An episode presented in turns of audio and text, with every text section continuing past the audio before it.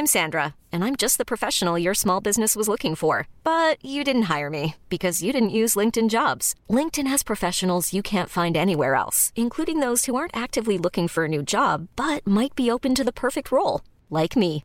In a given month, over 70% of LinkedIn users don't visit other leading job sites. So if you're not looking on LinkedIn, you'll miss out on great candidates like Sandra. Start hiring professionals like a professional. Post your free job on linkedin.com/achieve today. Salut, c'est Victoire Tuaillon.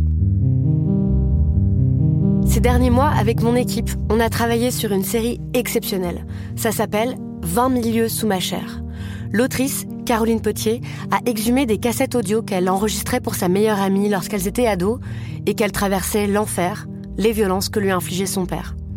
À partir de son histoire, Caroline Potier, devenue journaliste, a mené l'enquête. Comment on pourrait éradiquer l'inceste? C'est beau, c'est intelligent, c'est bouleversant, et je pèse mes mots, c'est d'utilité publique. Pour continuer à sortir de l'océan du déni, écoutez 20 milieux sous ma chair, dans le cœur sur la table.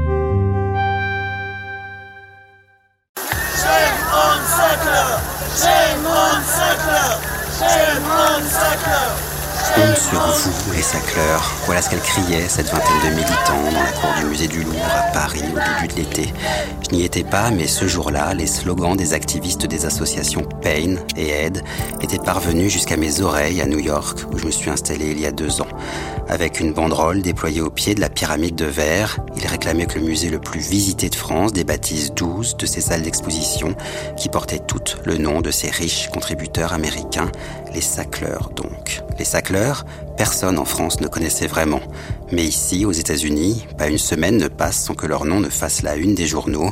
La famille de milliardaires a longtemps été réputée pour sa philanthropie et ses dons aux institutions culturelles du monde entier, mais elle se retrouve aujourd'hui au cœur d'un des plus gros scandales sanitaires de l'histoire du pays, la crise des opioïdes. This epidemic is a national health emergency.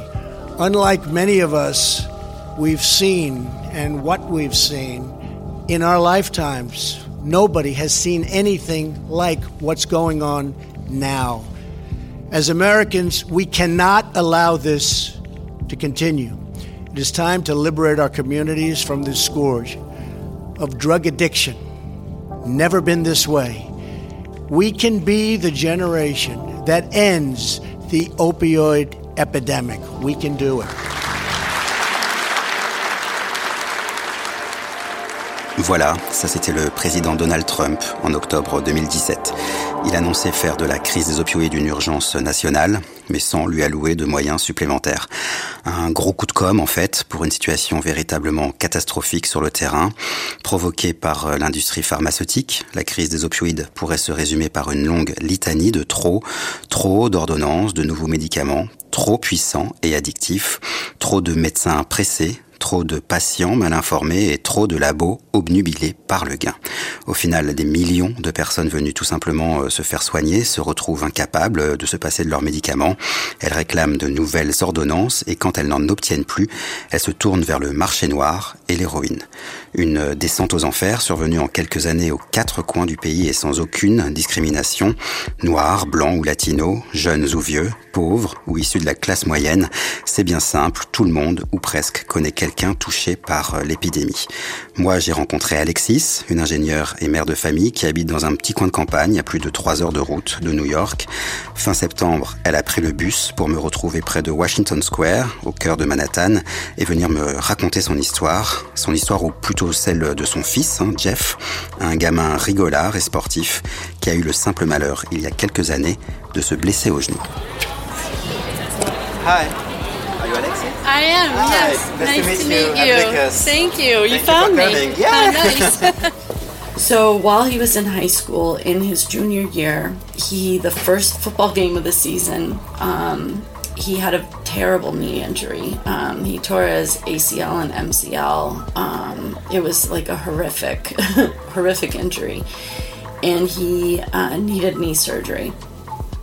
And um, he was so determined to wrestle that year because in I don't know if it's this way everywhere, but in the United States, your junior year is what colleges look at is your um, athletic yeah records to get into college. So he was like well i blew it for football. I won't be looked at for this. So you know i need to wrestle this season. And the doctor was like this is going to be tough to do. Um, you know if even possible it's going to be really difficult. He's like you're going to have to work really hard. You have to go for physical therapy and you're going to need to control your pain.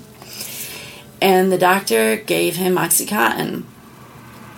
No one I didn't think anything of it. Like it was just a medicine. Um, no one talked to us about the addictive qualities of that medication. I never knew that it could be addictive. I never knew that it could be enjoyable. Like I just didn't know that. Like I just thought of it as a medicine. Um, and so Jeff was, and I viewed it as like almost like Jeff was using it as the tool he was supposed to use it for. Like he needed, and I have this terrible memory of like feeling like I contributed because if he was going to go to physical therapy or he was complaining of pain, I would say, Did you take a pain pill? Like, so I was really encouraging him to take these pills. And um, I didn't know at some point in time, um, he realized he was dependent. and he never told me that he did say to me at some point in time, like I remember this vividly, that we're riding along in the car and and he said, Mom, I, I think I'm starting to like those pills a little too much. And I just like I thought, well, that's weird, you know, and and I didn't think a lot of it. And I said, oh, the answer now, I mean, I could kick myself, but I was like, well, then you probably should stop taking them. Seems so simple. And I had no idea that that would not be simple for him. En réalité, le piège s'était refermé sur Jeff. Il n'en a plus parlé à sa mère, mais il continuait à prendre ses pilules en cachette. Un jour, comme beaucoup d'autres accros, les médicaments sont devenus trop chers pour lui et il s'est tourné vers un produit plus abordable, l'héroïne. In the spring of 2011, I got a phone call um, and I was told that he was arrested for burglarizing houses. I just I just couldn't even believe it. Um, and he got on the phone with me and swore it was not true, swore he was innocent. And so, of course, I believed him because why would I think he would burglarize houses, you know? So then I went and met with the public defender and I said, Look, like, this doesn't make sense. He closed the restaurant that night. He has a job. Like he, there's no reason for him to do this. He's never been in trouble in his life. Like there's no way he did this. It doesn't make sense. And the guy said to me, um, a lot of things that heroin addicts do don't make sense. C'est comme ça qu'Alexis a appris que son fils se droguait et qu'il volait pour pouvoir se payer ses doses. À partir de là ont commencé les tentatives de rehab, les hauts et les bas, les coups de fil interminables avec les assurances qui ne voulaient pas prendre en charge les traitements. Et en plein été 2014, alors que tout le monde pensait que Jeff avait réussi à vaincre son addiction, le jeune homme de 28 ans a été retrouvé mort dans son appartement, emporté par une overdose. Depuis, Alexis a fondé Trose Farm, une association de lutte contre les addictions à qui elle se dédie 24 heures sur 24. Le jour je l'ai rencontrée à New York, elle portait près de son cœur un collier à l'effigie de son fils disparu. Um, I have two of these actually, a different color one and this one, and I um, just take him. You know, if I if I have to leave the house, that's how I ended up with two. If I have to leave the house and I can't find it before I leave, I feel dis. You know, I'm upset all day long. Like I need to have him with me every single day, and um, and I've also found it's a way to raise awareness. You know, so people ask about it all the time. Um, you know, if I'm in the grocery store line or whatever, like, oh, I love your necklace. Who is that? And then I can say, you know, with pride, this is my son Jeff, and I lost him to a heroin overdose. And um, it's a, a way to introduce him to the world and to keep him with me and to raise awareness and to open that door for others who might be afraid to talk about it.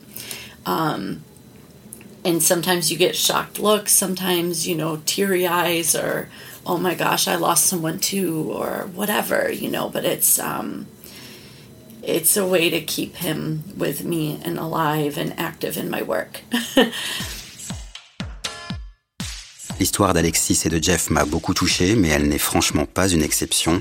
Aux États-Unis, les overdoses aux opioïdes ont tué au moins 47 000 personnes l'année dernière.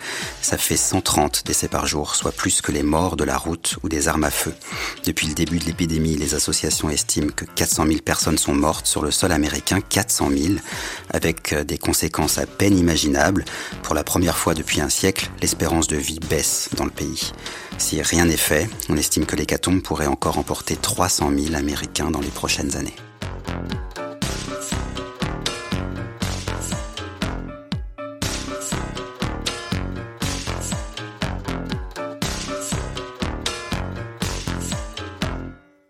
Alors c'est peut-être fou de se dire ça, mais cette épidémie a commencé dans un seul endroit, dans une petite entreprise familiale du Connecticut, des bureaux plutôt banals que l'on voit depuis l'autoroute, les laboratoires Purdue Pharma. La famille Sackler, celle contre qui manifestaient les militants du Louvre, les possède à 100% et fait partie de sa direction. En 1996, il décide donc de commercialiser une nouvelle pilule, l'oxycontine, celle-là même qui a été prescrite à Jeff. Cet antidouleur est fabriqué à partir d'un dérivé de l'héroïne et deux fois plus puissant que la morphine. Ce n'est pas le seul à sortir à ce moment-là et à présenter une composition aussi puissante, mais aujourd'hui tous les spécialistes le considèrent comme la boîte de Pandore qui a précipité la crise des opioïdes. J'ai demandé ce que cela voulait dire à Base Macy, une journaliste originaire de Virginie occidentale, une des régions les plus ravagées par l'épidémie. Elle a écrit plusieurs livres sur le sujet, se définit aujourd'hui comme une avocate malgré elle des victimes et donnait à New York une conférence. The parable of the disciple asking Jesus, how many times should a sinner be forgiven? Should a sinner Because Purdue Pharma was the first to really change the narrative to say, uh, unlike 100 years of knowing that opioids were dangerous, uh, especially when taken long term, uh, they said they're now safe. And they did things like help fund pain groups that argued for pain as the fifth vital sign and argued, uh, lobbied the AMA and the Joint Commissions of Health, which was the hospital governing body association, to say, doctors are now going to be judged on how they rate your pain. If they don't rate your pain, you know, they might not be reimbursed.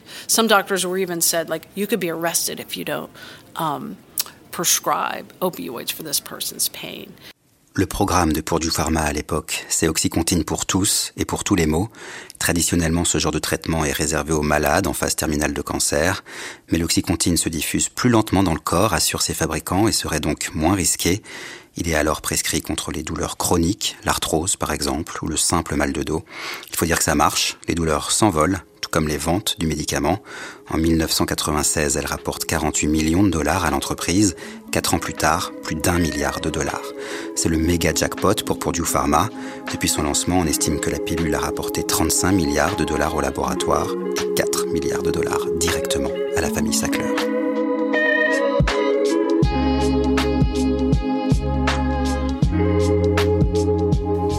Assez rapidement, des signaux d'alerte sont émis concernant la dangerosité de l'oxycontine.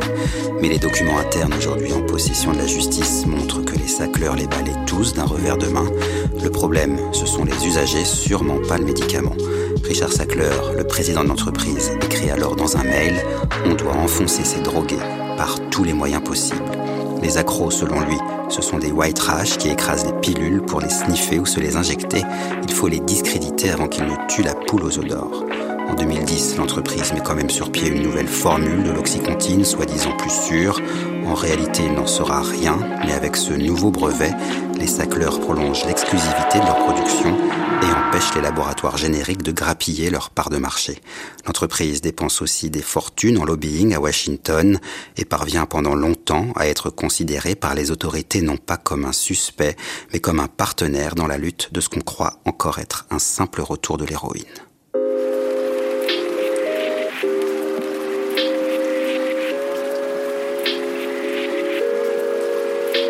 Les sacleurs auront donc réussi à enfumer pas mal de monde, les médecins, les patients, les autorités et même leur propre soutien. Avant de vous expliquer comment ils s'y sont pris dans le deuxième épisode de ce podcast, je voulais vous faire écouter cette publicité lancée par Purdue Pharma en 1998. Elle mettait en scène Johnny Sullivan, un véritable patient d'une quarantaine d'années. Depuis un accident du travail sur un chantier, il souffrait terriblement du dos. I got my life back now. Now I can enjoy every day that I live. I can really enjoy myself. And before, even a good day was hell. I mean, I couldn't enjoy nothing. But now I can enjoy myself. That's when I say it's wonderful. Sur les images, Johnny porte de grosses lunettes de soleil et semble si fier de se balader casque sur la tête travers les chantiers où il peut à nouveau travailler. Mais ce porte-parole convaincu de l'oxycontine va vite déchanter.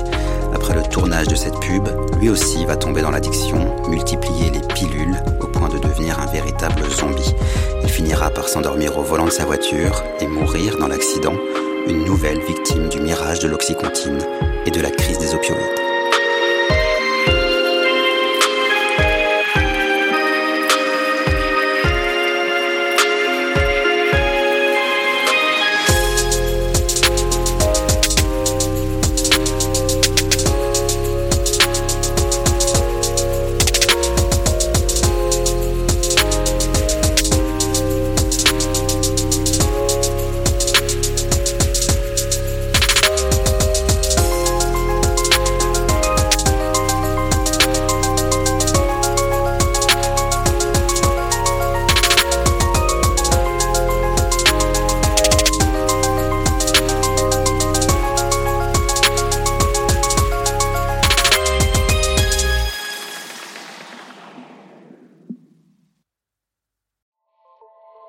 Salut, c'est Sinamir du podcast L'Affaire. En 2016, je suis monté sur un bateau de sauvetage en Méditerranée et ce que j'y ai vu n'a pas changé. En tout, depuis 10 ans, on compte même près de 30 000 morts sur cette mer. Alors, dans le naufrage, notre nouvelle enquête, j'ai voulu raconter un cas concret. Comment 130 personnes sont mortes en 2021 à la frontière de l'Europe, malgré des dizaines d'appels de détresse. Qui n'a pas pu les sauver et pourquoi? Qui étaient ces disparus? Et surtout, comment on en est arrivé à ne plus parler de 130 personnes qui meurent le même jour sur un bateau au milieu de la Méditerranée? Le naufrage, c'est la nouvelle série du podcast L'affaire de Paradiso Média. Une enquête que vous pouvez retrouver gratuitement chaque semaine à partir du 27 mars 2024 sur toutes les applications de podcast.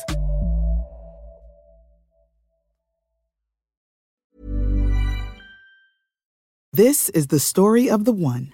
As head of maintenance at a concert hall, he knows the show must always go on. That's why he works behind the scenes, ensuring every light is working, the HVAC is humming, and his facility shines. With Granger's supplies and solutions for every challenge he faces, plus 24 7 customer support, his venue never misses a beat. Call quickgranger.com or just stop by. Granger, for the ones who get it done.